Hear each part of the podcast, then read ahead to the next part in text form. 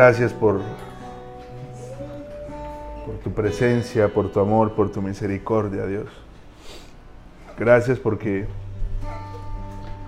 porque nos visitas y estás en medio de nosotros. Gracias por todo lo que nos amas, Señor. Gracias por todo lo que entregaste por nosotros, Señor. Gracias. Gracias. Gracias, Jesús. Gracias, Señor. Gracias por lo que hace, Dios. Tu Espíritu Santo sople, Señor. Tu Espíritu Santo sople, Jesús. Tu Espíritu Santo sople, Jesús.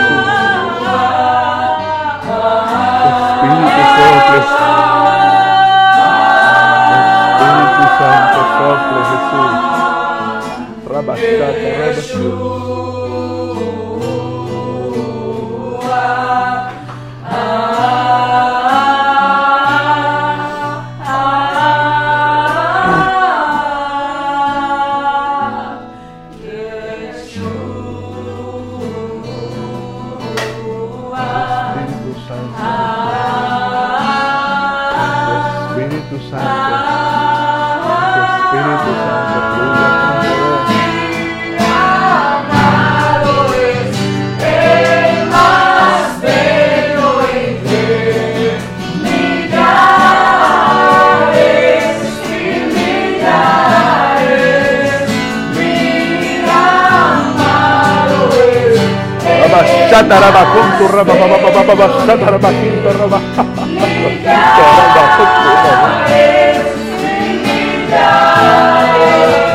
Tú seas exaltado, Señor. Eres tú, Jesús. Que tu nombre sea exaltado, Señor, en esta noche con poder. Y que tu Espíritu Santo se encuentre con tu pueblo en este lugar, Señor. Tú dijiste que ibas a ser el diferenciador, Señor. Tú dijiste que ibas a conocer de ti, Señor. Que ibas a estar en medio de nosotros, Jesús. Tú dijiste, Jesús, que ibas a estar en medio de nosotros y que ibas a hacer que se empezara a glorificar en medio de nosotros, Señor. Tú dijiste, Jesús, y creemos en tus promesas, Señor.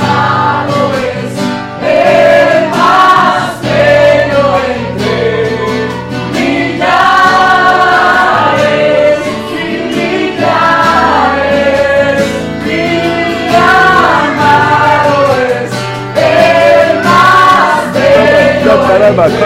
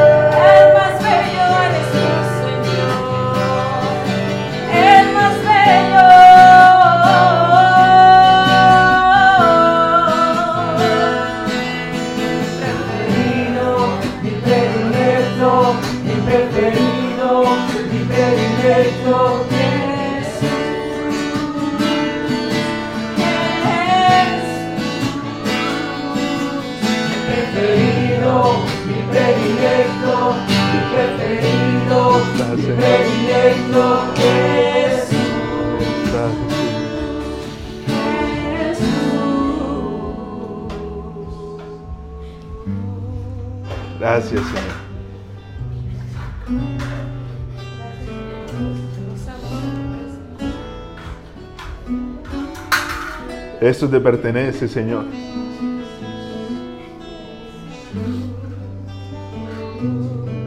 Nada de esto es nuestro, Dios, esto viene de ti. Y esto te pertenece, Señor. Que se haga tu perfecta voluntad, Padre. Que tú tengas libertad para hacer lo que sea que quieras hacer, Señor. Tú hablas y nosotros obedecemos señalas y nosotros vamos.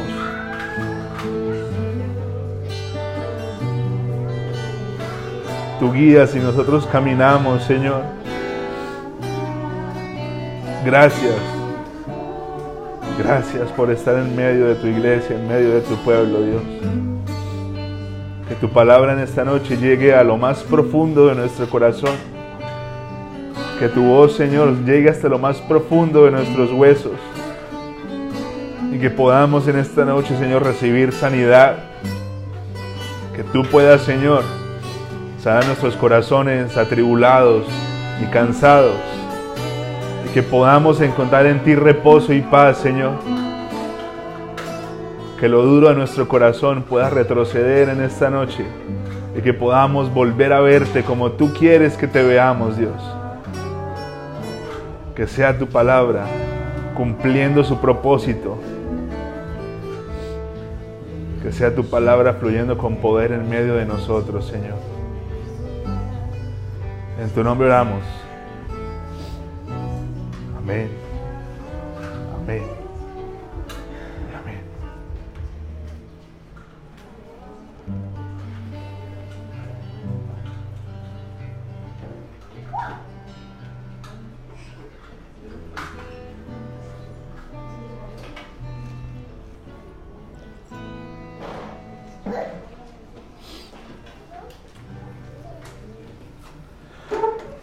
Es una noche especial.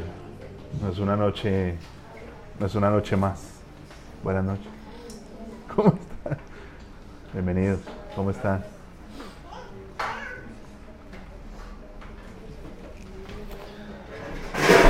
Uy, de la rabia. Ya, ya, tranquilo. Y si Laura no viene, no es culpa nuestra, man. Hable con ella, solucionen allá. Yo quiero. Oli. Oli.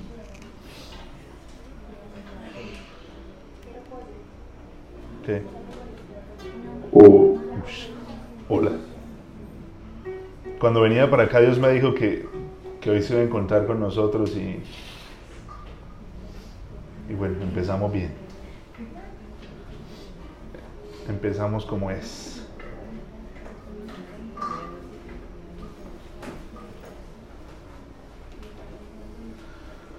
Venimos de semanas en donde han pasado muchas cosas. Hola, vale. Oli. Venimos de semanas en donde Dios está moviendo, Dios está hablando, Dios está haciendo un montón de cosas.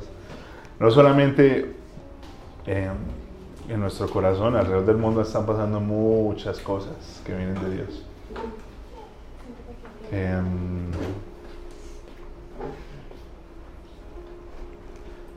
Dios es bueno y ha estado hablando estos días muchas cosas. Eh, tengo como, haga de cuenta, como 50 mil gigas de información y necesito que me ayude a sacar las cosas bien porque si no digo son puras bobadas. Eh, Dios esta semana me estuvo hablando acerca del corazón y me estuvo hablando acerca de, de la importancia del corazón y de de lo que el corazón en, real, en realidad significa, porque normalmente no le ponemos tanta atención a lo que el corazón es y a lo que el corazón significa.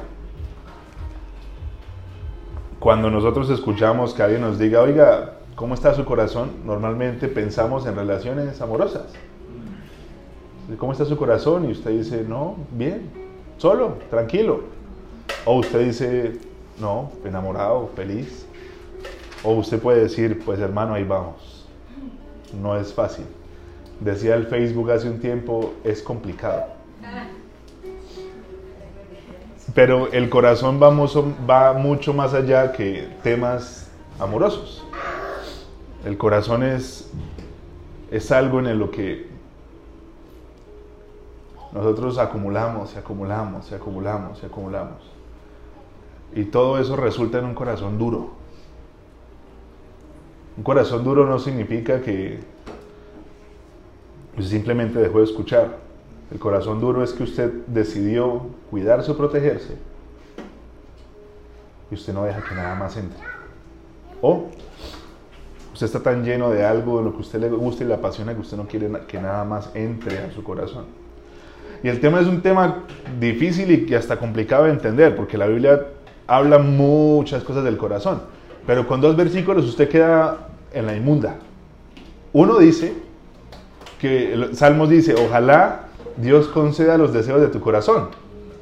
Pero luego dice que el corazón es lo más engañoso que hay que quien lo va a conocer. Entonces uno dice, ¿cómo, cómo así? O sea, que, que cumpla los deseos del corazón, pero pilas que el corazón es engañoso.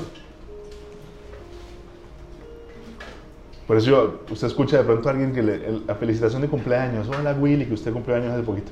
Hola Willy, Dios te bendiga, te queremos mucho, que el Señor conceda los deseos de tu corazón. Y el corazón de este man deseando por allá Diomedes Díaz o quién sabe qué vaina. De pronto no entendemos mucho acerca del corazón. Y el tema del corazón empieza desde muy chiquiticos. Esos primeros minutos en los que usted llega a este planeta y el médico lo saca a usted. En unos casos como los míos dijo, uy, hijo de madre, ¿qué es esto? Hay veces que lo sacan y usted se lo llevan por allá a una incubadora y sus primeras horas o incluso días en el planeta hacen, está por allá en una incubadora en un sitio alejado. Y esos primeros momentos en los que usted está sobre el pecho de su madre son muy importantes. Uno no alcanza a dimensionar lo importante que es eso, porque usted sale de estar adentro de su madre. Cuando usted reposa sobre el pecho de ella, usted dice, estoy bien. Estoy donde tengo que estar. Abro la puerta.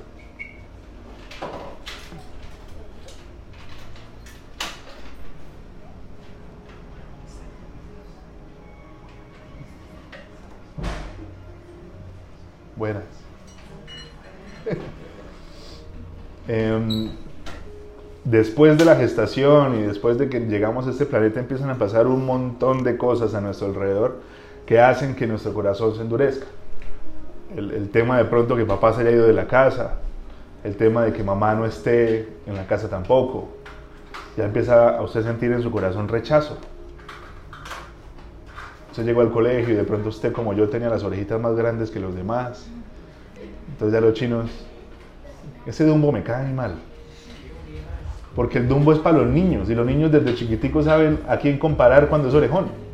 Entonces usted, claro, yo, yo fui Dumbo desde primero primaria hasta quinto primaria. El bullying, el rechazo, lo que la gente opina de usted en el colegio, donde usted se mueve, hacen callo en el corazón y usted empieza a sentirse lastimado y dolido. Yo creo que todos en algún momento hemos experimentado situaciones feas y malucas y que usted notó en el corazón. La palabra dice que en el corazón usted anota. Sí, en serio. Pero ya le digo, ¿dónde es?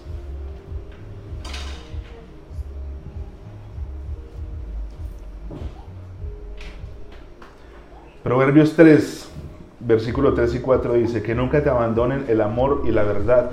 Llévalos siempre alrededor de tu cuello y escríbelos en el libro de tu corazón. Contarás con el favor de Dios y tendrás buena forma entre la gente. Anotamos en el corazón cosas que necesitamos recordar o que no queremos olvidar. El tema del corazón es que se endurece tanto que dejamos de escuchar a Dios. ¿Por qué se endurece el corazón? Por todo lo que estamos hablando. O simplemente por el hecho porque usted está soñando con cosas que no le convienen. Yo le pregunto a usted en esta noche, si su sueño es hacer plata, para hacer más plata, para dejarles a sus hijos plata, ¿cuál es el Dios de su vida? ¿Qué es lo que le impulsa a usted a seguir adelante? El dinero. El corazón se endurece y dice, yo no voy a escuchar la voz de Dios porque yo quiero hacer billete. Si usted lee el Antiguo Testamento, nosotros nos encontramos un montón de historias en donde la gente endureció el corazón y eso hizo que Dios dijera, ah, sí, ah, bueno. Y plagas y dolor y muerte llegaron a la gente. Ay, pero Dios no hace esas cosas. Vaya, y- ¿se acuerda de una barquita que construyó un mancito que se llama Noé? Y que todo el resto de gente se murió. Ay, pero el Señor es tan lindo y me ama. El problema del corazón es que una vez que está endurecido y nosotros no entendemos que tenemos que empezar a soltar y a dejar que Dios empiece a trabajar en nosotros, llega un momento donde Dios no está presente y no lo podemos seguir viendo porque el corazón está tan, tan borracho de lo que usted es, que simplemente no escucha. La gente ama el conocimiento, tal vez porque usted cuando niño sufrió, le hicieron bullying alguna cosa, usted dijo, lo mío es saber. Lo mío es aferrarme a que yo soy bueno en el estudio, a que yo soy bueno en el colegio, a que yo, o sea, yo me voy a asegurar de que en el colegio sea el primero el mejor en el ICPES, el mejor en las materias, el mejor en los exámenes. A mí no me puede llegar menos de, hoy cómo califican, un 10, ¿Cómo? qué pena. Bueno, de 5. Es que cuando yo estudiaba en el colegio era A y E y I, insuficiente y excelente y aceptable y, bueno, muy bueno. Sobresaliente era una cosa que usted nunca veía.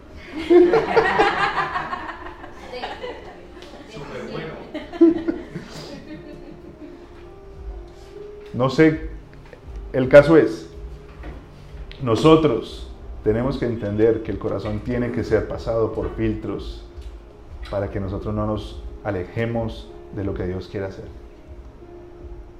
Yo sé que todos hemos pasado por momentos duros, yo sé.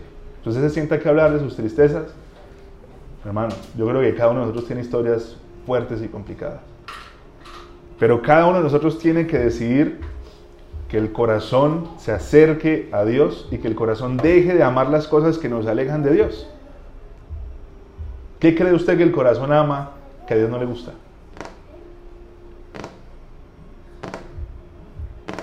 Por el rector de colegio así como... Mm".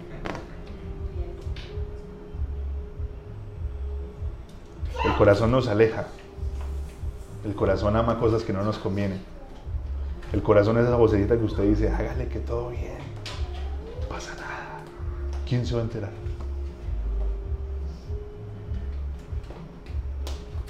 Satanás sabe que cuando nosotros empezamos a crecer, si trae dolor a nuestra vida, él sabe que se roba nuestra personalidad y lo que nosotros somos. Y una vez que él se roba eso, el camino para él es muy fácil, porque nosotros crecemos sin identidad.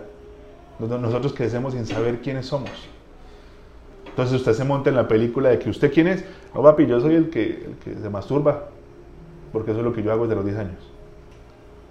¿Usted quién es? No, yo soy la oveja negra de la familia, porque eso es lo que me han dicho a mí toda la vida, que yo soy el malo de la familia. ¿Usted quién es? No, yo soy la, la chica que, que está con muchos hombres. ¿Por qué? Porque a mí me dijeron que yo tenía que hacer eso. Y una vez que usted no sabe cuál es su personalidad, su esencia en Dios, usted empieza a tratar de hacer un montón de cosas que usted nunca ha sido llamado a hacer. Lo, más terrible de esta vuelta es que nosotros nos damos cuenta. Porque a veces creemos que el corazón está endurecido cuando estamos llenos de pecado. Pero es que yo no, yo no, soy un adúltero. Pero es que yo no me la paso por allá en la calle tirado chupando boxer. Es que yo no me la paso pegándole a la gente ni robando a nadie. Yo no soy narcotraficante. Yo no vendo marihuana, ni perico, ni nada de esas vainas. Pero la, la brújula moral de nosotros a veces es tan conveniente que a nosotros se nos olvida que a Dios lo que menos le gusta es que nosotros coloquemos cosas adelante de Él, que nosotros adoremos cosas que no sean Él. Ah, entonces como yo no hago todo este poco de vaina, yo soy severo cristiano, Señor, gracias. Y no nos damos cuenta que tenemos ídolos delante de nosotros que le están robando la adoración y la alabanza al Señor. ¿Quién conoce la iglesia el lugar de su presencia? ¿Cómo se llama el pastor? Andrés Corson, un señor australiano, tipo es tremendo pastor.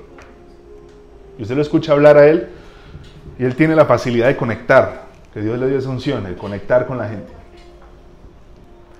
Hace poquito vi una entrevista a él en donde él dijo que él solamente desde que nació hasta hoy en día ha faltado cuatro domingos a la iglesia cuatro domingos a la iglesia en toda su vida es que usted ha estado en la iglesia toda su vida. Yo falté a la iglesia los primeros 25 años de mi vida, o sea, ¿cuántos domingos son? Y él decía que él consideraba que él era buen cristiano. Llegó al matrimonio virgen, no tiene temas de adicciones, no se emborracha, no fuma nada, cosas raras, ni lo que tampoco es raro, no dice mentiras, no le roba a nadie, Y bajo, esas, como, bajo esos principios usted puede decir, yo soy severo cristiano. O sea, papi, en el cielo ya hay un lugar que dice aquí, reservado para este man. Empezó a orar para que, para que Dios lo utilizara y para que la iglesia se empezara a mover y pasara muchas cosas. Y Dios le dijo, usted es un fariseo. Andrés Corso. Le dijo, usted sabe mucha teoría, pero poca práctica. Usted es un fariseo. Usted en su corazón tiene mucha ley, pero poca gracia. El corazón endurecido con todo lo que me han enseñado. Lo que es del Señor da paz. Porque eso me lo dijo mi papá y mi abuelo y el apóstol. Y él me enseñó eso y eso es. Usted endurece su corazón contra algo que no es cierto, mi amigo. Pregúntele a Jesús qué paz tenía cuando se lo iban a crucificar. Ay, esto, es del Señor, yo tengo tanta paz. Me van a matar, me van a dar juguete, me van a dar látigo, me van a, matar, a por acá enterrar algo. Una paz tengo. No, me.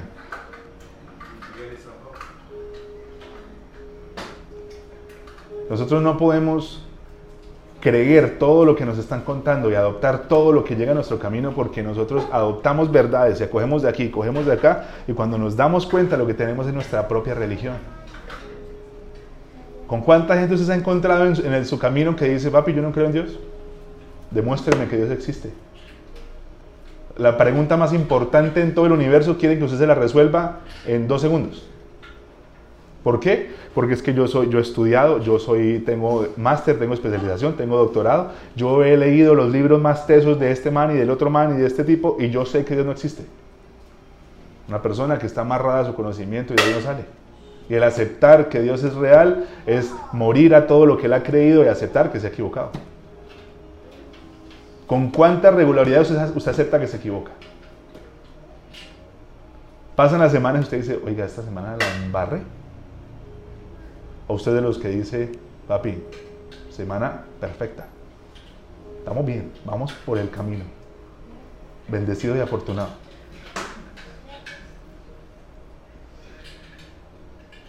¿Qué le ha dicho Dios? Que usted decidió decirle no.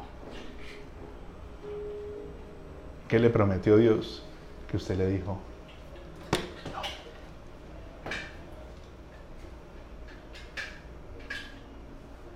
Ay, pero es que el Dios del Antiguo Testamento no es el nuevo de ahorita porque está el nuevo pacto y el Señor vino y se colocó en nuestros zapatos y se dio cuenta lo duro que es y lo difícil que es y la. Él es muy lindo. ¿Cuánta gente se pierde a diario? con el corazón endurecido. ¿Cuánta gente día a día se consume y se consume lo mismo de siempre? Y se la pasa de adicciones en adicciones y en problemas tras problemas y está en la, en la canción de ACDC, en la carretera para el infierno. Dios perfectamente puede abrir el cielo y decir, oiga papi, yo soy real, cambie. El corazón está endurecido y un corazón endurecido no escucha a Dios un corazón que se llena de orgullo, no escucha a Dios. Proverbios 27, 19 dice, en el agua se refleja el rostro y en el corazón se refleja la persona. El corazón es la ventana de lo que nosotros somos en realidad. Decía Corson que lo, que lo que a él más le costó trabajo es que Dios trabajara en su carácter. El carácter a veces es lo que más nos cuesta entregar. Y el carácter es lo que Dios más necesita para que usted pueda estar donde tiene que estar. Primera de Pedro 3, versículo 3 y 4. Que la belleza de ustedes no sea la externa, que consiste en adornos tales como peinados ostentosos, joyas de oro y vestidos lujosos. Que su belleza sea más bien la incorruptible lo que procede de lo íntimo del corazón y consiste en un espíritu suave y apacible. Esta sí que tiene mucho valor delante de Dios. Corazón apacible es lo que Dios quiere, lo que Dios busca. Efesios 4, 17, 19.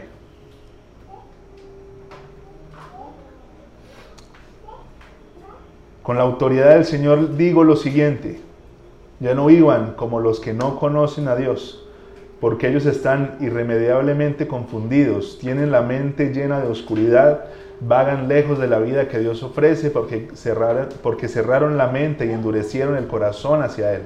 Han perdido la vergüenza, viven para los placeres sensuales y practican con gusto toda clase de impurezas.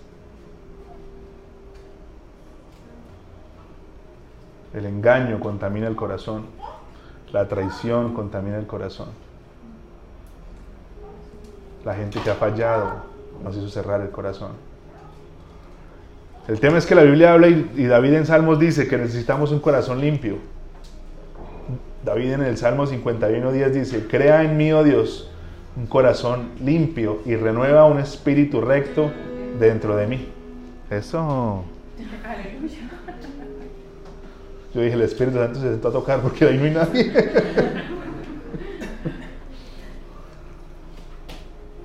Y mire lo que, lo que el profeta Ezequiel le dice al pueblo de Israel. El profeta Ezequiel está hablando al pueblo de Israel en la época donde fueron cautivos en Babilonia. El profeta Ezequiel fue el que fue encargado para traer esperanza al pueblo de Israel. Dice Ezequiel 36 del 24 al 27. Pues los recogeré de entre las naciones y los haré regresar a su tierra. Entonces los rociaré con agua pura y quedarán limpios Lavaré su inmundicia y dejarán de rendir culto a ídolos. Les daré un corazón nuevo y pondré un espíritu nuevo dentro de ustedes. Les quitaré ese terco corazón de piedra y les daré un corazón tierno y receptivo. Pondré mi espíritu en ustedes para que sigan mis decretos y se aseguren de obedecer mis ordenanzas. ¿Qué necesitamos? Un corazón limpio, un espíritu recto. Ay, pues tan fácil, ¿saben cómo se hace? Nosotros tenemos que empezar a llenar nuestra vida y nuestro corazón de las cosas que a Dios le gustan y huir de las cosas que a Dios no le gustan. La, la, conversación de la gracia no se puede devolver, hermano, haga lo que usted quiera, que no pasa nada. Porque entonces nosotros empezamos a abusar del regalo de Dios. La conversación no puede ser, papi, Usted despapayas allá todo lo que quiera y venga acá que no pasa absolutamente nada. Porque el problema de la, recurrencia, de hacer una y otra y otra y otra y otra, es que eso, todo eso va a traer resultados y consecuencias. Y créame que esas consecuencias no le van a gustar. La duda nunca es de que si Dios nos va a amar y va a estar con nosotros. El problema es que todo lo que nosotros decidimos a diario trae una consecuencia. Y usted va a tener que lidiar con esa consecuencia. Si usted le dijeron hoy en día, no haga esto porque por ahí no es el camino, usted dice, no me importa, yo voy por ahí, en 10 años usted va a decir, pues madre, la cagué. Dios es bueno, Dios es amoroso y nos ama con locura. No hay nadie que nos ama como Él, nos conoce hasta lo más profundo. Pero las decisiones tienen consecuencias, siempre. Nosotros tenemos que llenar nuestro corazón de las vainas que a Dios le gustan, lo que a Dios le agrada. Y pelear con las cosas que quieren ocupar el lugar de Dios en nuestro corazón. La Biblia dice que donde está nuestro corazón está el tesoro. Y la Biblia dice que lo que sale por la boca viene de acá. Todas las truanerías que uno a veces dice salen de acá.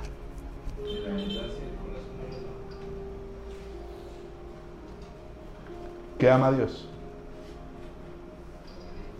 Miremos los ídolos. Los, vamos a hablar primero. El, primer ídolo es de apellido Plata. Luzbel Plata. hablando de eso, ayer vi un, un, encendedor, un cipo, que alguien se lo, se lo, regaló a alguien y decía, te amo, Lucifer Dayan. Yo, Lucifer. Lucifer Nanda se llama la muchacha. Lucifer Nanda, dice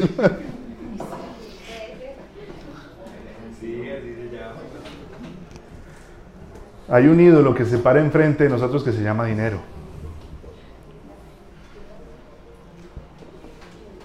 Lo que usted más sueña y anhela, dinero. Lo que usted hace para moverle la, la conciencia a otro para que le dé dinero. Usted tiene en el bolsillo platico, se camina diferente. Cuando usted sabe que en el bolsillo lo que hay es una moneda de 500, usted camina distinto. ¿Qué cree usted qué opina Dios acerca del amor al dinero? Y párale bolas porque ese tema es un tema bien complicado. un tema muy difícil. ¿Por qué? Porque la misma iglesia no se da cuenta que lo tiene. ¿Por qué la gente tiene tanto problema con el diezmo y con la ofrenda? Porque hay muchas iglesias que no hacen lo que tienen que hacer con la plata. Entonces la gente dice, el pastor es un ladrón. Ese pastor tiene camioneta, carro, casa, barco, yate, finca.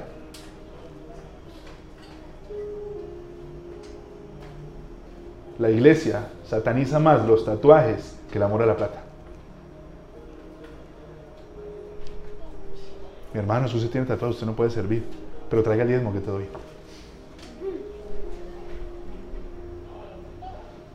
Es un virus que llegó hasta la iglesia. Es un virus que a todo nos contamina.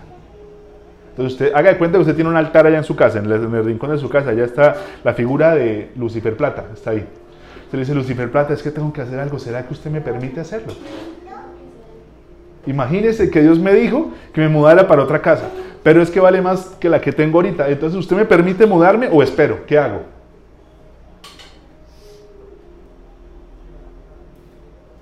Señor, es que no tengo para el, el mercado. ¿Cuándo me va a permitir hacer mercado?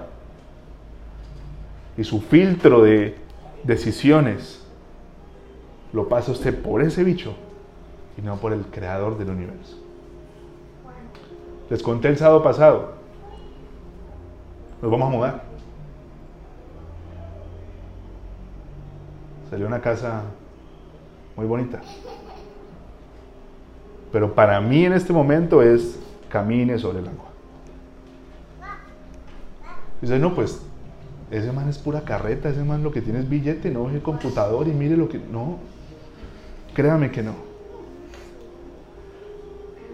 Lo que pasó en mi corazón es que en el año 2021 a mí Dios me dijo, quédese quieto, no haga nada. Yo duré un año completo sin trabajar. Un año completo en el que yo me sentía inútil, que no servía para nada, porque mi manera de ver las cosas era que si yo traigo a la mesa lo que debo tener, valgo. Y si no traigo nada, no valgo. Y Dios en todo un año se encargó de mostrar su fidelidad y su amor. Para todo hubo. Nunca faltó nada. Antes me engordé más.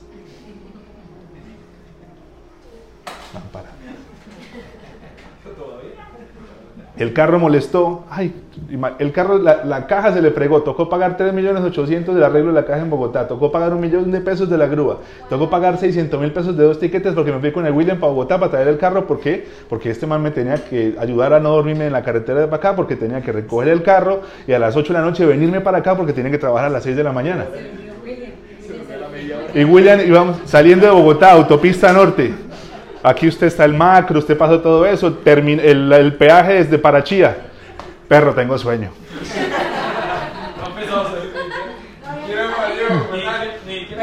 Pues, papi, pero vamos a arrancar. No, perro, tengo sueño. Comamos algo. Comamos algo que a mí la comida me espanta el sueño. Bueno, paremos. Un lunes a las 10 de la noche, ¿usted dónde encuentra comida en la carretera? En ningún lado.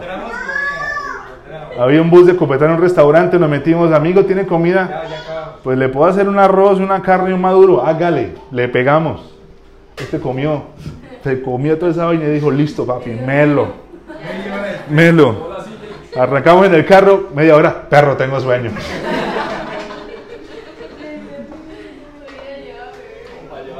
Me tocó colocar música en inglés y cantar yo solo a todo volumen porque este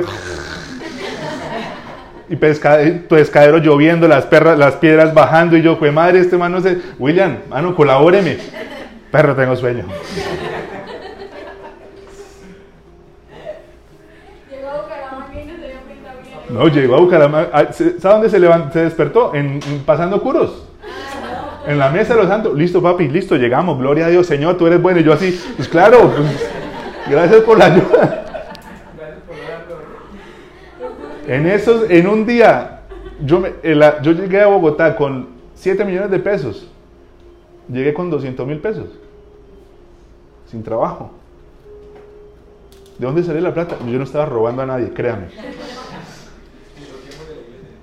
Y él tampoco. La plata aparecía. A mi esposa le salió un trabajo. O alguien nos llamaba y nos bendecía. De muchas cosas pasaron. Y todo ese año fue un proceso en el que Dios me metió a mí para que yo hoy diga, que en cualquier situación que Él me quiera meter o cualquier sitio al que me quiera llevar, yo le voy a decir, le camino, porque yo ya viví lo que es depender de usted y usted nunca falla. En ese año que yo sentía que Dios me estaba quitando todo el control y toda la calma y todo lo que yo podía tener como aferración a algo y yo quería poder descansar, Dios arrancó toda esa vaina para yo hoy poder decir, yo confío porque Él está diciendo camine. Y a mí eso no me genera preocupación, ansiedad. Dios, papi, camine y, y tranquilo que no va a faltar. Bueno, vamos. Sí le tiemblan las rodillas, pero yo sé que Él responde. Ay, pero es que el Señor me rompió el corazón. Usted no se imagina el dolor que yo he sentido. Listo. Pero dése cuenta que antes de que el Señor rompiera su corazón, su corazón estaba tan endurecido ante las vainas de Dios que Dios no tuvo otra manera sino cogerlo y romperlo para que usted entendiera y viera a Dios de otra manera diferente.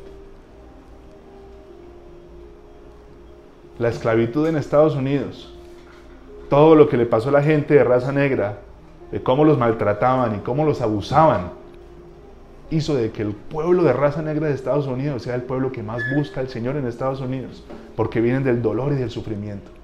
Y hay gente que supo arrodillarse y decir, no tengo ninguna otra ayuda sino tú, ayúdame. Y lo normal de Estados Unidos es que las abuelitas de raza negra amen al Señor y quieran llevar a todo el mundo para la iglesia. Del dolor vienen las ganas de acercarse al Señor. Porque yo le aseguro que si su vida fuera todo linda y espectacular y usted fuera súper exitoso y usted estuviera en sitios súper, hiper, mega guau, usted no estaría acá. El apóstol Pablo, Efesios, Corintios, Filipenses, a mitad de la Biblia, escribió y dijo, Dios me ha asignado un aguijón para que yo me mantenga dependiente de Él, porque si no tengo esta vaina, me creo un poco de cosas que no son. Uy, amén hermano.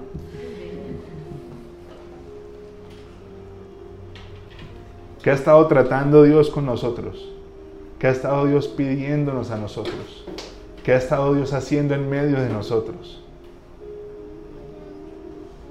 Lo único que Dios quiere es su corazón.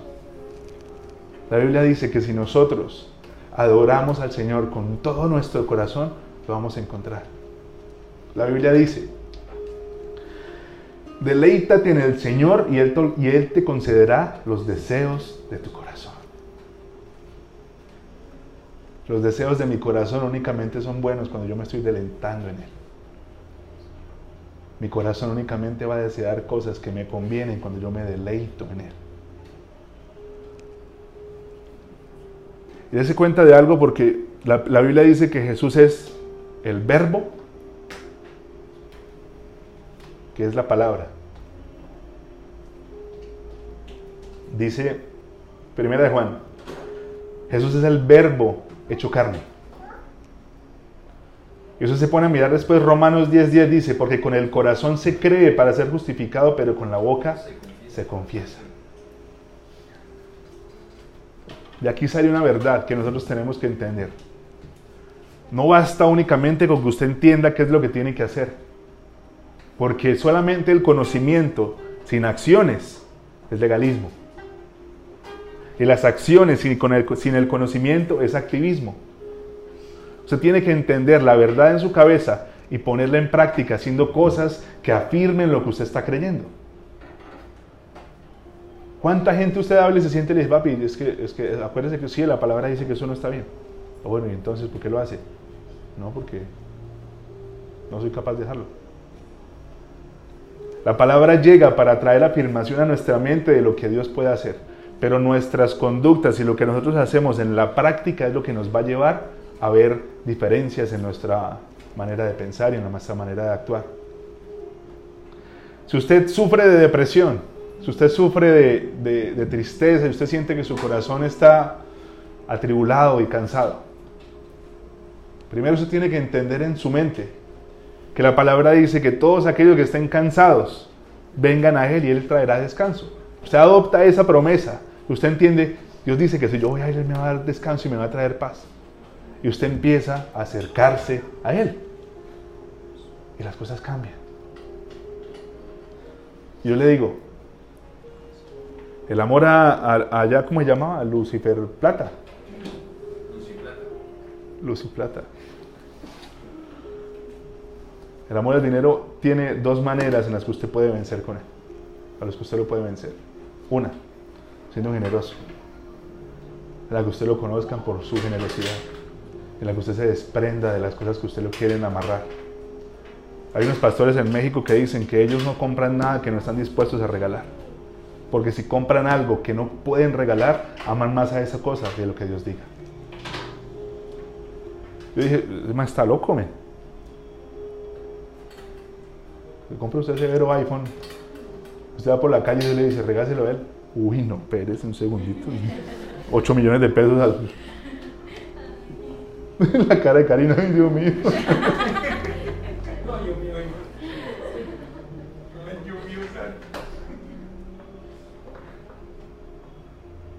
El ser generoso y el diezmar ofrendar rompen con el amor al dinero.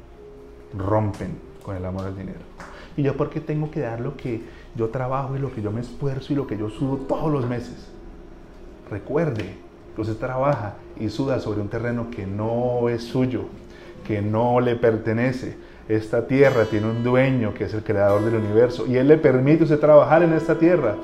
Y usted, por simple obediencia y principio, lo más normal del mundo es que usted reconozca que esto le pertenece a él, tome y todo esto es para mí. Porque esto es de él. Porque trabajamos una tierra que no nos pertenece, que es del creador del universo y por su infinita misericordia nos permite trabajar en ella. Si usted sufre de morbosidad y de perversión y usted no ha podido dejar la manuela, perdón, pero vamos a hablar así. Si usted tiene un problema y, y usted vive pegado a esa vaina, usted tiene que leer en la palabra lo que habla acerca de la santidad, que fue lo que dijo Julia el sábado pasado. Leer en la palabra que hablan de la consagración y del esperar el tiempo perfecto acerca de, del tema sexual. Y usted empieza a adoptar cosas que lo lleven hacia allá. Ay, es que mi, yo tengo un amigo que los domingos me invita a ver películas. Él es tan lindo. Solamente nos damos besitos. Pero usted sabe en su corazón que el tema no va ahí. Decía Corso en, el mensaje, decía, yo le digo a mi hija, tiene novio. Un man ahí como raro, decía. Tiene novio. Le digo, mi amor, si te besas por más de 10 segundos, para y empieza a cantar Dios es bueno. Y hasta que cantes toda la canción, ahí sí vuelves a empezar a besar, porque más de 10 segundos es problemas. ¿Cuántos dicen amén? Eh.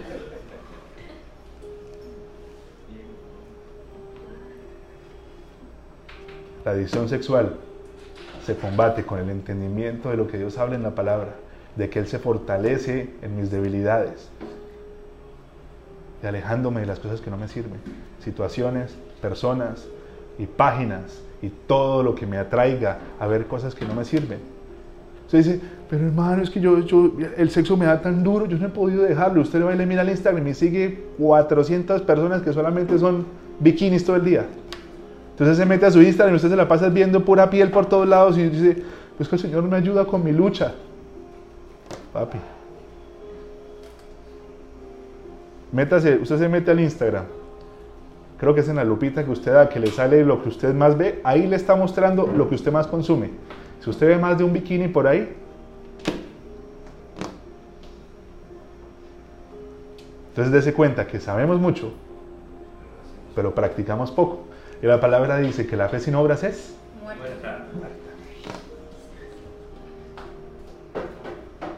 Si su problema es la fe, y a usted le cuesta creer, que a usted le cuesta entender que Dios hace cosas y que Dios se puede mover, la Biblia dice que la fe viene a través de oír la palabra de Dios. Usted tiene que empezar a, a, meterse de lleno en la palabra para que Dios lo pueda convencer y le pueda dar a usted una fe inquebrantable para que usted crea que Dios puede hacer mucho más de lo que usted ha pensado. El conocimiento no es suficiente. Necesitamos el conocimiento y las prácticas para que las cosas sean distintas. Yo les digo, mi corazón estuvo endurecido por mucho tiempo. Y Satanás ahí me cogí medio como a rata en balde, dice un amigo.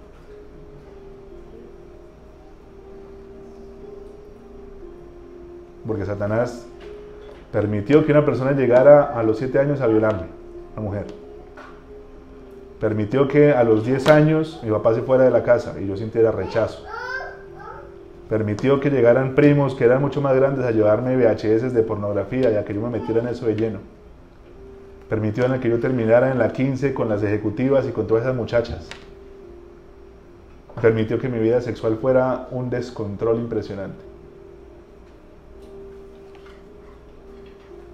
En el colegio, cuando yo llegaba al colegio, los primeros años, lo que yo escuchaba era pata pagal y se me cogían y me levantaban la pata. ¿Por qué? Porque era diferente. Porque yo era más calladito. ¿Por qué? Porque una mujer me violó. Me volví introvertido y no podía hablar. Y las bellezas que se creían los más malos de los malos me vieron, me vieron carepiñata. Y simplemente me empezaron a dar patadas. Yo tenía que volarme, botarme del segundo piso del Caldas hasta abajo para salvar el pellejo y por lo menos que fueran dos patadas y no unas 20. Y llegar a la casa y mi papá que iba a recogerme de vez en cuando me decía, ¿qué pasó? ¿Es porque está todo sucio? No, es que me caí acá. Yo nunca dije que me estaban pegando en esas vainas porque no quería reconocer que necesitaba ayuda. Crecí para ser una persona violenta, con todo el tiempo prevenido de que usted me dice algo y qué vamos a hacer. Usted me va a cerrar en el carro, bájese con el corazón todo el tiempo a mil, porque a mí no me va a volver a pasar lo que me pasó. La gente no va a volver a abusar como me abusó. A mí no me van a volver a coger a patadas. Ven y me da pata a ver cómo le va. El corazón se aferró al tema de la calle. Ay, no, yo, usted sale y usted hace un montón de cosas. Yo en eso soy bueno. No soy bueno para estudiar, no soy bueno, no soy buen hijo, no soy buen hermano, no soy buen nada. Pero para, para esa vaina sí, para el cristalino y para el Diomedes y para toda esa vaina, para esa vaina sí soy bueno. Póngase un vallenato y se lo canto.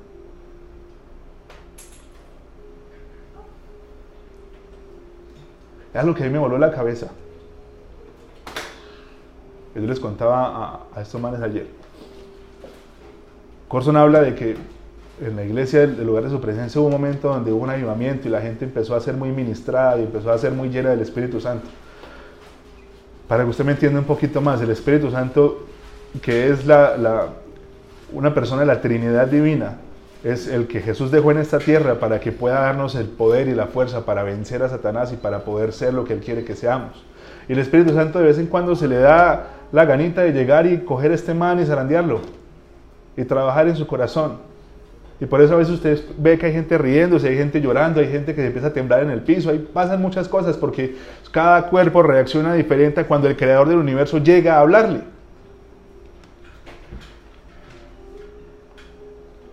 Y este man cuenta de que en la iglesia llegó un momento donde en un servicio la gente se empezó toda a, quebrantar en el piso y a llorar y una señora se empezó a reír. Y se reía y se reía y se reía y, Corson dijo, oiga, pero pues ya, o sea, listo, o sea, ¿la vieja qué? esto está como mucho show, cálmese.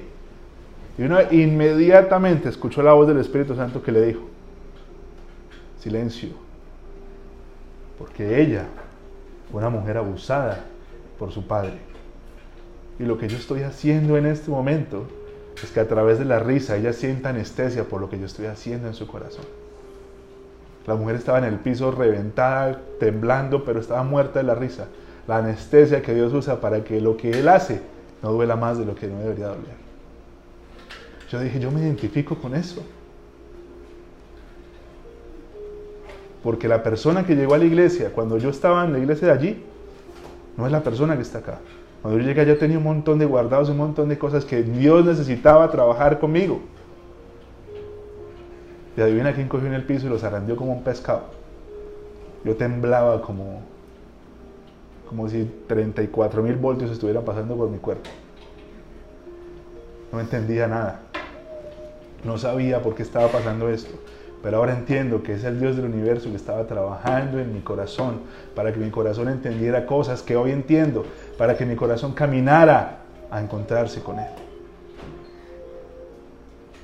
Lo que Dios más anhela de nosotros es que usted se arrodille en su cama, no para pedirle lo mismo de todos los días, no para que usted le siga pidiendo provisión, porque la Biblia dice que Él conoce todo lo que usted necesita.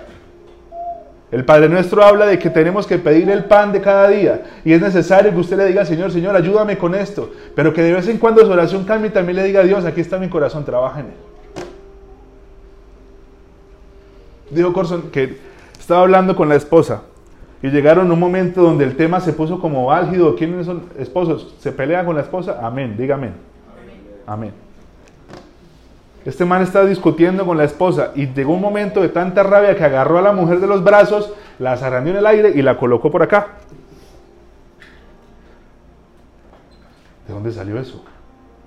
Usted, mirando a la esposa, usted provoca lo peor de mí. Mire, yo soy un buen cristiano y usted saca lo peor de mí, es su culpa. Y el Espíritu Santo le habla, ah, está en usted y es culpa de ella. Agachó la cabeza, se fue y se arrodilló y dijo, Señor, ayúdame con mi carácter. No se trata únicamente, Señor, aquí estoy. Acuérdate que mañana tengo que pagar el recibo. Señor, acuérdate que quiero esos zapatos. Señor, acuérdate que mi mamá necesita que le ayude con esto. Señor, acuérdate que es que el iPhone, es que el celular que tengo ya está para y la necesito el iPhone. Señor, acuérdate de esto. Y sus oraciones son lo mismo, de lo mismo y de lo mismo. Y Dios está anhelando que usted le diga, Señor, aquí estoy. Traiga el cincel. Traiga el martillo. Y vamos a trabajar en este corazón duro que no quiere escuchar lo que usted le está pidiendo que haga. Señor, aquí me arrodillo delante de ti. Ahí está mi carácter, que está una porquería. A mí no se me puede cruzar nadie porque ya lo quiero activar. A mí no me pueden decir nada porque ya me quiero romper. Aquí estoy, ayúdame, porque necesito. Señor, aquí está mi corazón que ama la pornografía y la lascivia. Yo no puedo ver una vieja en la calle porque ya me estoy imaginando las 34 mil posiciones con el salto del tigre y toda esa vaina. Ayúdame porque mi corazón necesita de ti.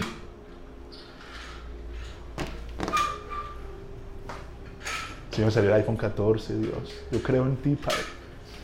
Yo creo que tú puedes mover montañas a mi favor y que ese iPhone llegue a mi casa, Dios. Que se equivoque alguien en la, en la dirección de entrega, Señor.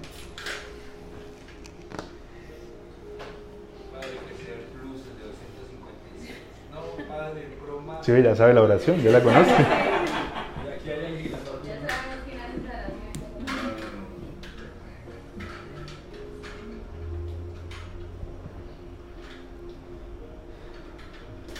de lo que habla la boca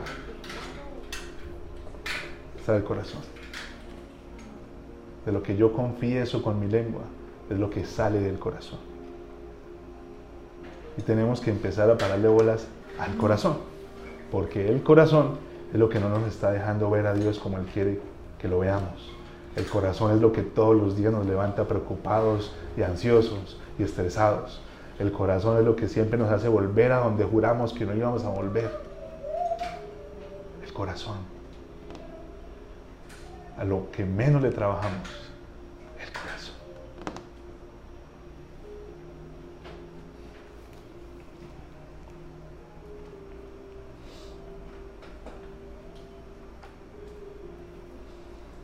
Dice Jeremías 29:13. Me buscarán y me encontrarán cuando me busquen de todo corazón. Proverbios 3, versículo 1 y 3. Hijo mío, no te olvides de mis enseñanzas, más bien guarda en tu corazón mis mandamientos, porque prolongarán la vida muchos años y te traerán prosperidad. Lo que el mentiroso del dinero no quiere que usted entienda es que usted nunca va a hacer dinero amando el dinero. Porque la gente que hace dinero amando el dinero lo pierde muy fácil. Lo que Dios está hablando es que usted puede llegar a tener mucho si es su voluntad. Pero usted lo hace buscándolo a Él, no buscando la plata. Usted no puede pensar que Dios lo va a bendecir con algo que usted persigue más que a Él. Usted no puede creer en su corazón que Dios le va a entregar algo que usted ama más que Él. Dios detesta a los ídolos. Dios detesta los ídolos. Y hemos vuelto el dinero un ídolo. Dios nos escandaliza. Es que la gente se va para donde ese man, ese man san no sé qué, y le ponen velas y oran, y ese man y los brujos de no sé dónde, y esa por allá que hay una montaña y que hay una gente rarísima, y esa gente llena de brujería y llena de cosas, pero usted tiene un ídolo que se llama el dinero, ¿usted no se da cuenta?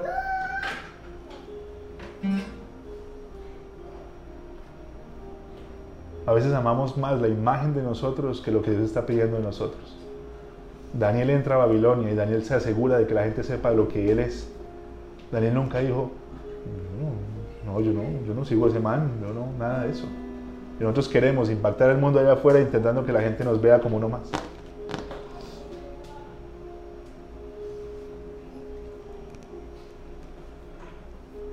¿Cómo está el corazón?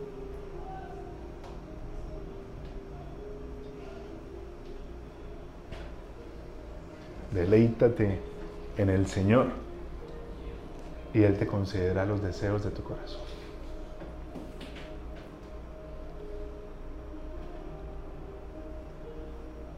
Yo creo que en esta noche Dios se acerca y dice, yo sé que dolió, yo sé que fue difícil. Usted prometió en el secreto que jamás nadie la iba a volver a lastimar. Usted en silencio dijo, yo jamás voy a permitir que alguien se burle de mí de esta manera. Dios, usted sabe que me falló. Usted sabe que yo le dije que me ayudara con esto y usted no me ayudó y sufrí mucho. Dios, yo puse mi esperanza en esa iglesia y esa iglesia falló. Usted no me quiere. Dios, ¿por qué me puso en esa familia?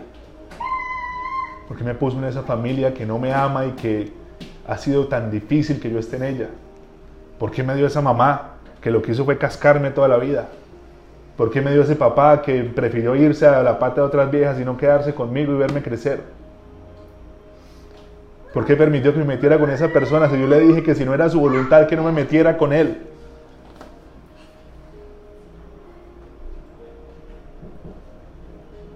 ¿Por qué? ¿Por qué? ¿Por qué? Aquí está el Señor en esta noche. El Señor viene con dos cosas. Un cincel y un martillo.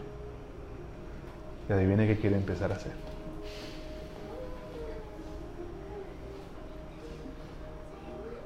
Porque es que a usted y a mí nos conviene, nos conviene que el corazón se empiece a quebrar, que el corazón se empiece a liberar. ¿Por qué? Porque cuando su corazón empieza a dejar de estar duro y empieza a ser libre, entonces se conecta con el corazón de Dios. Y lo que su corazón empieza a anhelar, Él se lo va a conceder. Lo que su corazón empieza a soñar, Él se lo va a entregar. A eso usted está diciendo que uno se la tiene que pasar orando y usted tiene que dejar los negocios y tiene que cerrar todo porque es que eso no es la voluntad de Dios. No, Señor, lo que le estoy diciendo es que si usted busca primeramente a Jesús, Él le va a dar el mostrar el camino, que seguramente traerá muchas otras cosas que tal vez usted no conoce, o tal vez afirmará los pasos que usted hoy está dando. Si usted camina para allá, Él le dice, sí, ahí es, o no, no es. Pero es que si yo me meto con el Señor, Él me va a decir que le sirva, entonces me va a tocar entregar todo esto y yo qué voy a hacer. No sé. Pero sí sé que la voluntad de Dios es perfecta, es buena y agradable. Sus planes son mejores que los nuestros y yo confío en que Él me lleva por donde tengo que ir, porque si no confío en Él, ¿en quién voy a confiar? Si a Dios se le da la gana, usted deja de respirar en este momento, porque usted necesita solamente que Dios haga esto para que usted caiga aquí como un plátano. Pues yo controlo mi vida, Señor. Yo, yo tomo mis decisiones. Yo no necesito de ti.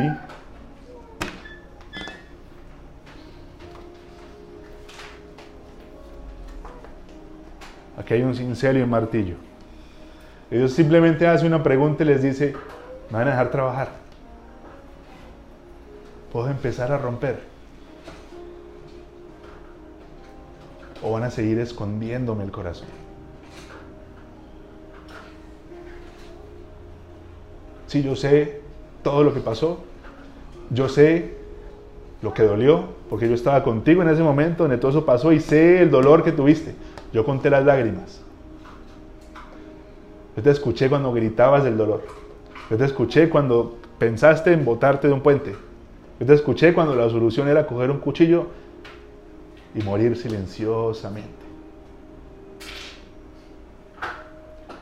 Pero tú hoy te das cuenta de que todo lo que pasó te ha formado para que hoy seas la persona que hoy eres. O sea, que nada de lo que pasó es coincidencia, es casualidad. Porque el problema hubiera sido que si yo no hubiera estado cuidándote, yo digo, soy mal papá y definitivamente esta gente no puede depender de mí. Pero la diferencia es que tú estabas sufriendo y yo estaba al lado cuidando y protegiendo y que no te pasara absolutamente nada. Porque el creador del universo estaba a su lado diciendo, Satanás no la toca, Usted, demonio inmundo, no la toca. Usted no se va a robar su vida. Aquí estoy yo. Ella no me entiende. Ella no está escuchando lo que está pasando. Ella no está viendo más de lo que puede ver en este momento, pero yo estoy acá protegiendo y cuidando.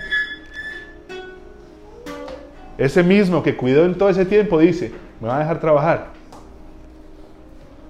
¿O guardo el cincel y el martillo? El orgullo no se ha ido. Ahí está. La mentira no se ha ido. Ahí está. El amor al dinero no se ha ido. Ahí está.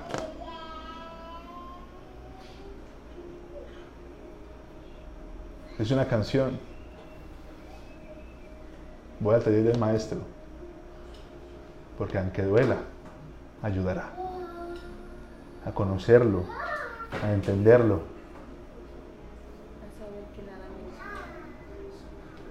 A caminar más por donde Él me quiere guiar. Se puede escoger decir, ¿sabe qué? Déjenme mi corazón tranquilo. Todo bien. Pero yo le garantizo que sus debilidades cada día se van a hacer más fuertes. Yo le garantizo que el amor al dinero cada día va a ser más fuerte. Yo le garantizo que lo que hoy usted está viviendo va a coger fuerza en su vida, porque la persona que está haciendo todo esto se llama Lucifer y su misión es matar, robar y destruir. Él no viene para nada más. Robar, matar y destruir. Y le ha enseñado a ese planeta que él viene es, no, tranquilo, el diablo no existe. El diablo, siempre y cuando usted no se meta con el diablo, todo bien. Pero en su sutileza y en lo calladito que trabaja, ha avanzado mucho en la vida de nosotros. Y como no son pecados visibles y pecados que Dios mío, que eso lo condena a todo el mundo, usted cree que usted está muy bien. Pero el Espíritu Santo en esta noche vino con martillo y con cincel. Y quiere empezar a trabajar. Y quiere empezar a romper. Quiere empezar que usted em, suelte las cosas que tiene que soltar, aunque duela, que usted entienda que le va a ayudar a conocerlo y a entender. cuando su corazón rompa esa coraza, se alinea al Creador y la vida va a tener mucho más sentido. Usted va a poder perdonar a la gente que usted no ha podido perdonar. Usted va a poder empezar a ver el pasado con unos ojos nuevos y ojos distintos. Usted va a empezar a entender que todo lo que pasa para aquellos que amamos a Dios es para bien.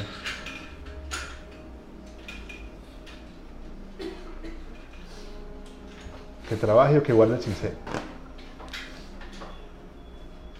¿Qué dicen?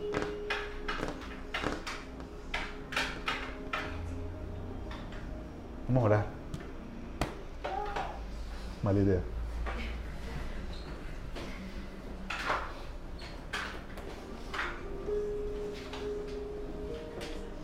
Yo le voy a pedir que, que se ponga de pie donde está.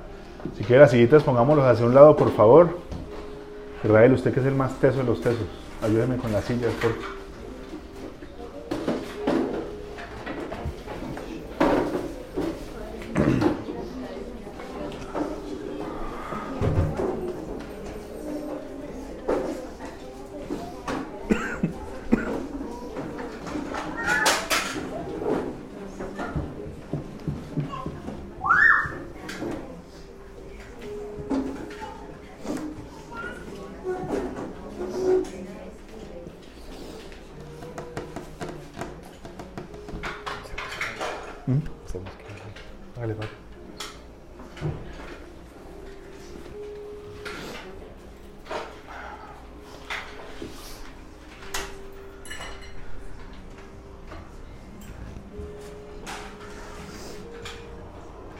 Tenemos un Dios que es muy amoroso y que nos ama demasiado, que tanto nos ama, que no nos quiere dejar como estamos para que sigamos caminando hacia donde no tenemos que caminar.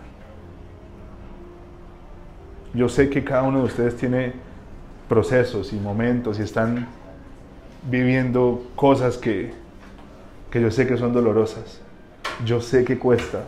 Créame que yo he estado en situaciones donde yo he sentido que la vida se acabó y donde no hay nada más y donde no hay esperanza.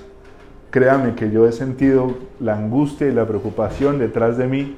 Créame que yo he vivido bajo desiertos y bajo preocupaciones. Créame que las finanzas a mí me han preocupado y me han estresado. Créame que no he sabido amar a mi esposa como la he tenido que amar. Créame que me he equivocado con gente. Créame que en la calle a veces me quiero romper con todo el mundo. Pasan muchas cosas. En la vida de todos pasan muchas cosas. Pero nosotros tenemos que empezar a caminar entendiendo que mi día tiene que ir acompañado de arrodillarme y decir a Dios, Señor, aquí está mi corazón. Llévate todo lo que no sirve, lo que estorba, lo que me está haciendo ver las cosas como no las tengo que ver. Llévate de mi corazón todo lo que me está alejando de ti. Porque el tema es que estamos buscando bendición y aprobación y no estamos soltando lo que tenemos que soltar. Yo les pregunto en esta noche, y qué pena que les dije que oráramos y no estamos orando. Yo sé, mi esposa me dijo, oye, usted siempre dice ora y no ora.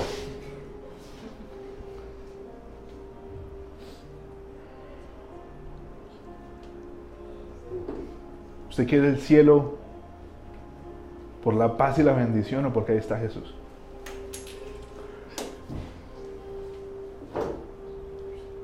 ¿Usted quiere llegar al cielo porque usted se va a encontrar con su Creador? ¿O porque de pronto va a encontrarse con alguien que usted de pronto extraña mucho? ¿O usted quiere disfrutar de las calles de oro y miel? ¿Por qué queremos llegar al cielo? Porque yo le garantizo, y no está mal, porque eso es, hace parte del caminar con el Señor, que usted pueda decir, pues la verdad hermano, yo me imagino más como, como allá en la leche, allá como flotando y con la miel y, yo todo lleno de oro que hablando con Dios.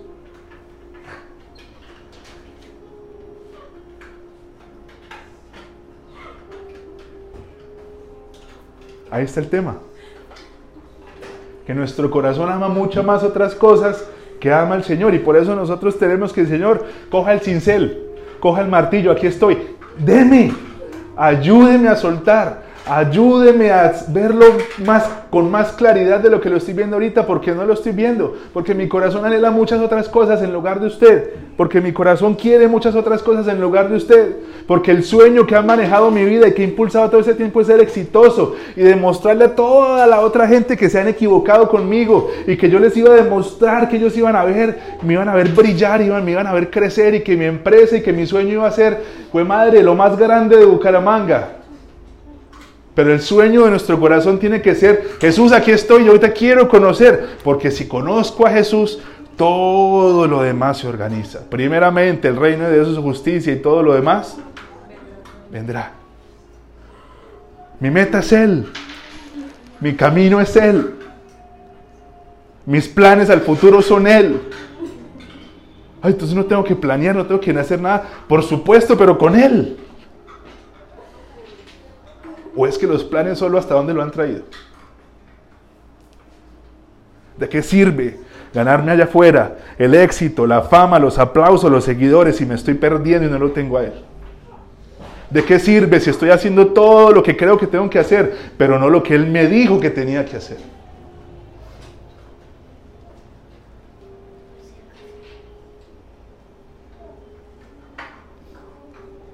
Vamos a orar.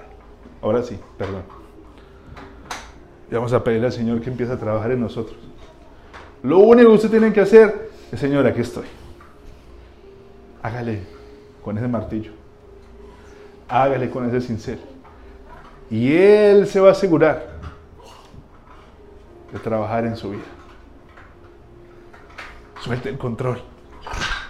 Suéltelo. No sirve. No ayuda. Sí, el miedo de pronto de que el dinero no esté, pero si Él está, todo está bien. Vamos a entregar a esto, Señor, si este dinero me sirve para esta cosa. Confíe, porque Él está con nosotros.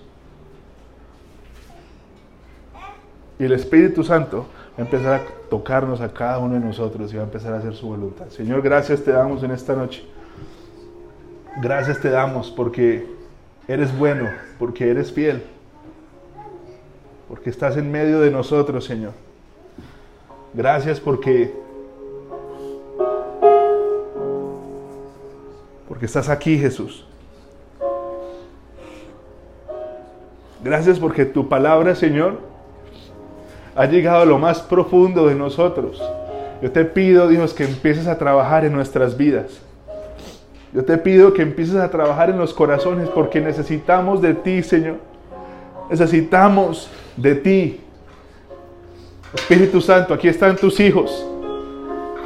Aquí están estas personas que con errores y con defectos, como todos los tenemos, te aman, Señor. Y quieren que tú les hables y que tú los direcciones y que tú los guíes.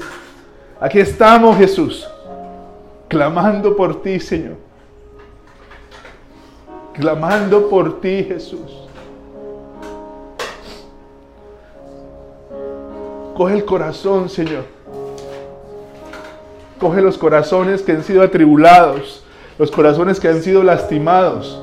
Coge los corazones que han sido dolidos y que han sufrido y empieza a trabajar en ellos, Señor. Empieza a quebrantar y a quebrar el orgullo, la mentira, Señor. Empieza a entrar en cada uno de nosotros para que podamos ver las cosas diferentes, Dios. Necesitamos de ti, Señor. Yo no puedo hacer esto.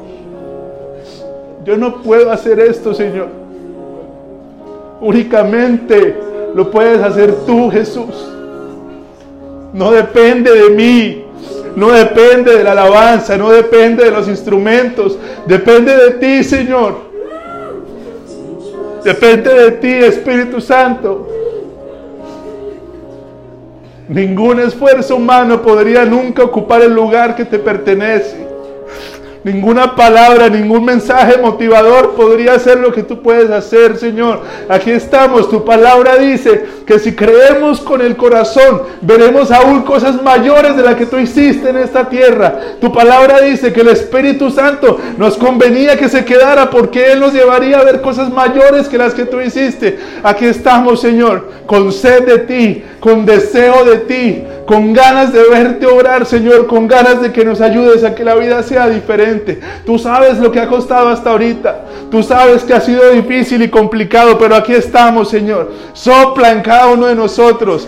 Trabaja en cada uno de nosotros y que el corazón en esta noche decida entregarse, Señor.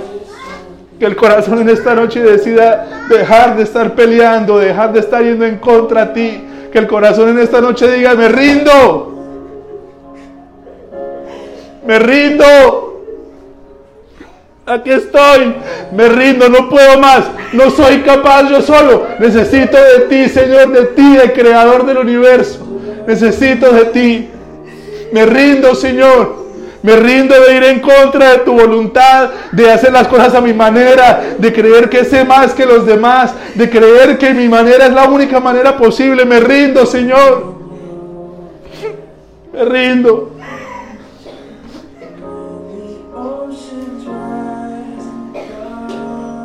Me rindo, Señor.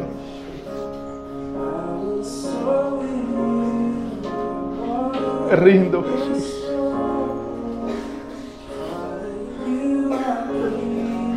Me rindo, Señor. El corazón humillado. El corazón que está, Señor, entendiendo que tú eres el que lo llama. Aquí está Jesús. Aquí está. Aquí está, Señor. Aquí está.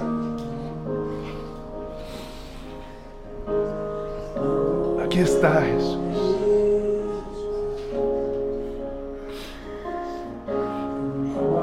Perdona la terquedad, Señor. Perdona porque has hablado y no hemos escuchado. Necesitamos de ti, Jesús.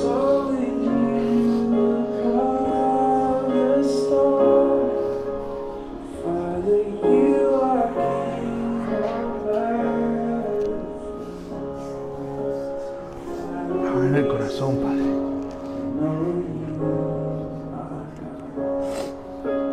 En el corazón. Rabashataraba con tu rababashataraba quinta raba. Rabashataraba con tu. Trabaja, Señor.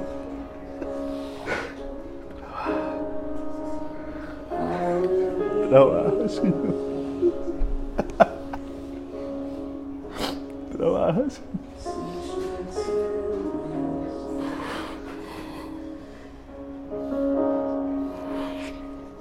Trabaja, Jesús. Trabaja, Señor. Gracias por ello, Señor. Gracias, Señor.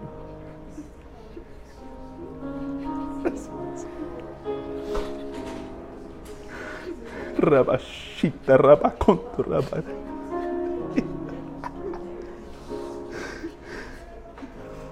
Tu fuego llene, Jesús.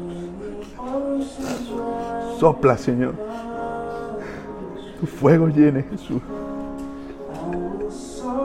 Eres tú, Señor. Eres tú, Jesús. Que el fuego empiece a trabajar, Señor. El fuego empiece a trabajar, Jesús. Que el fuego empiece a trabajar, Señor. Que el corazón entienda lo que estás pidiendo, Señor.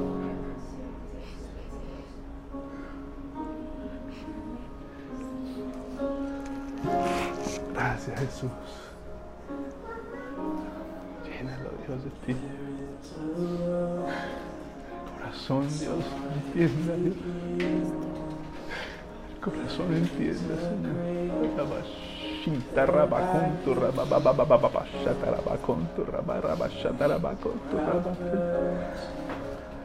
El corazón. Señor. Trabaja, trabaja, trabaja. Trabaja, Señor. Trabaja mi corazón.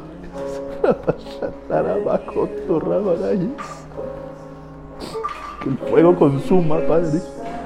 Que el fuego consuma su vida, Señor. Trabaja, Jesús.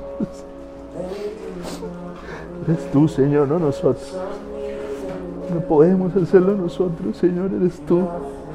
Su Espíritu Santo que trabaja y guía y direcciona, Señor. Eres tú. Eres tú, Señor. Sopla. Sopla, Señor. Sopla, Jesús. Sopla, Señor. Espíritu Santo, trabaja en sus vidas, Dios. Háblale. Háblale, Señor. Empieza a entrar y empieza a romper lo que tienes que romper, Señor. Presencia, Señor, y tus pensamientos lleguen. Es fortaleza, Señor, y sabiduría para tomar buenas decisiones, Señor. Guarda su camino, bendícelo, Señor. Llénalo, Señor, de tu presencia. Llénalos de ti, Espíritu Santo.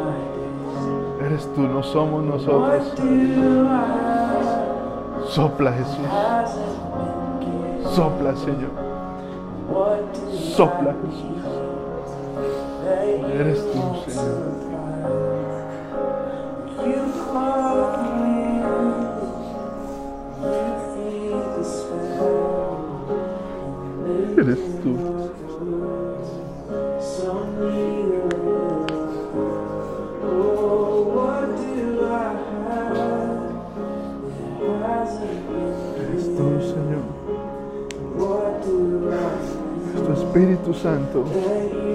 Tu presencia la que necesitamos, Señor. Eres tú. Eres tú.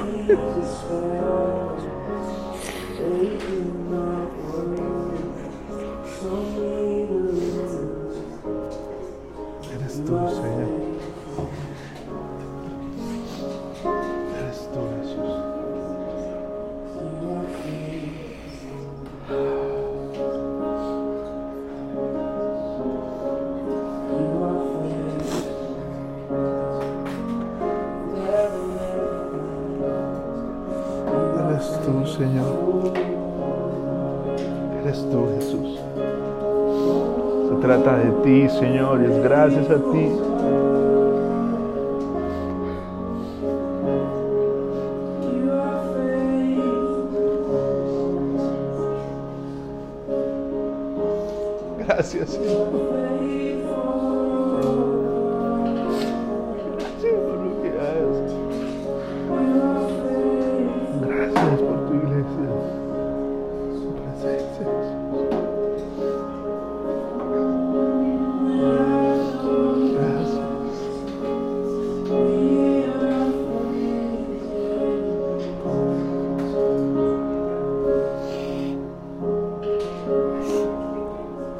Hilfe.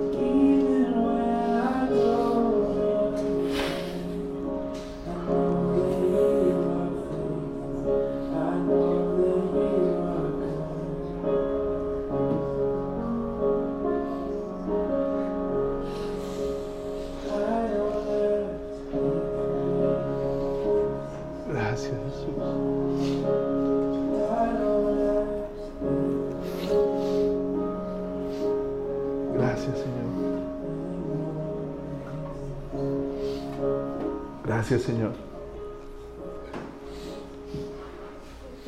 Que el trabajo que hoy iniciaste en nosotros, Dios, pueda, pueda seguir adelante. Que lo que tú quieres hacer, Dios,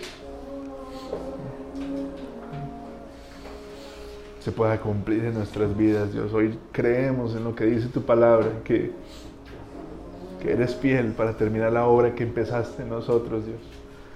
Y creemos que vas a seguir trabajando en nuestra vida para que podamos amar lo que tú amas, para que podamos abrazar lo que tú quieres, Señor, y para que nos podamos alejar de todo lo que no nos conviene. Gracias Espíritu Santo porque cuando tus hijos quieren y desean y anhelan el corazón, tú respondes. Y tú les demuestras a ellos, Dios, que eres tú, Jesús, y que únicamente es gracias a ti. Gracias te damos, Dios, por esta noche, por tu presencia, por tu respaldo, por tu amor y fidelidad. Que tu presencia nos acompañe en cada una de nuestras casas, Señor, y allá en nuestras habitaciones podamos también hablarte y buscarte, Dios. Bendícelos y guárdalos, Dios. Gracias por esta noche, Jesús.